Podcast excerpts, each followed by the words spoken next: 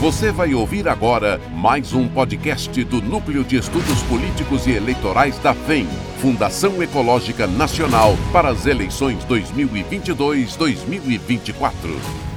Olá, que bom ter você em mais uma interação do Grupo de Estudos Políticos da FEM, Fundação Ecológica Nacional, e hoje, por um podcast, vamos determinar a condição prioritária de você estar em um partido. Na verdade, todas as pessoas imaginam que estar em um partido é se preparar para a próxima eleição. É claro que esta é uma percepção correta, positiva, porém não é a única. Você também pode estar em um partido baseado em uma série de atividades de liderança que você pode construir. E esta atividade de liderança, essa construção, ela acaba dando uma oportunidade para você ser uma pessoa bastante importante, com alta visibilidade partidária e se tornar um grande líder, é, uma pessoa de comando, um estrategista e que não necessariamente você precise ir para a disputa em uma eleição. Ocorre que um partido é um grupo com exatamente as mesmas eh, situações é, igualitárias a todos, que uns despontam mais do que outros. Mas, como em uma empresa, são habilidades das mais diferentes. Então, existe aquela pessoa que está no partido e tem a habilidade de se comunicar melhor com as pessoas, fazer uma interação junto à população, procurar resolver as questões, enfim.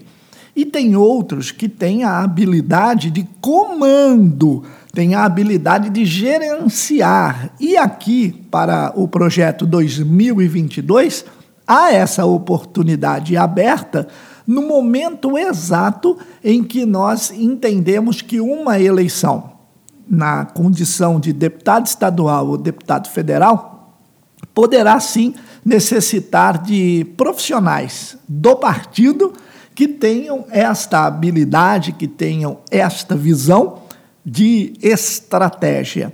E quando nós falamos de estratégia, nós estamos falando exatamente do posicionamento de um candidato. Porque o candidato, para ser candidato, ele tem realmente que estar em múltiplos locais ao mesmo tempo, seja presencial, seja no âmbito do mundo online, ou seja, de forma virtual.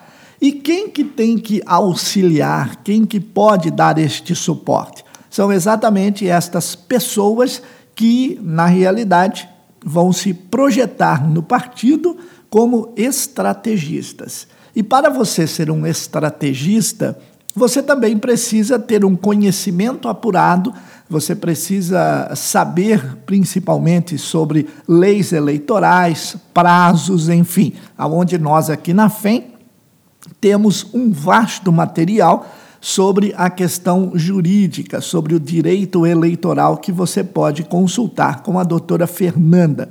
Mas também você sabe muito bem que estas estratégias elas partem de conceitos de marketing, conceitos de omnichannel, como nós já falamos aqui em videoaulas, e principalmente na condição de mobilização da opinião pública.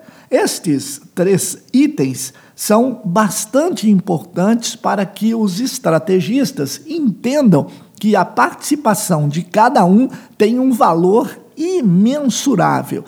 Há um projeto político e não há um projeto de poder. O projeto político ele envolve um grupo e cada pessoa deverá ser responsável por uma atividade. E o que nós chamamos de, teoricamente e conceitualmente, projeto de poder é algo totalmente individual. Então, quando falamos que aqui no Patriota nós temos um projeto político, nós estamos falando que todos estão abrigados neste projeto.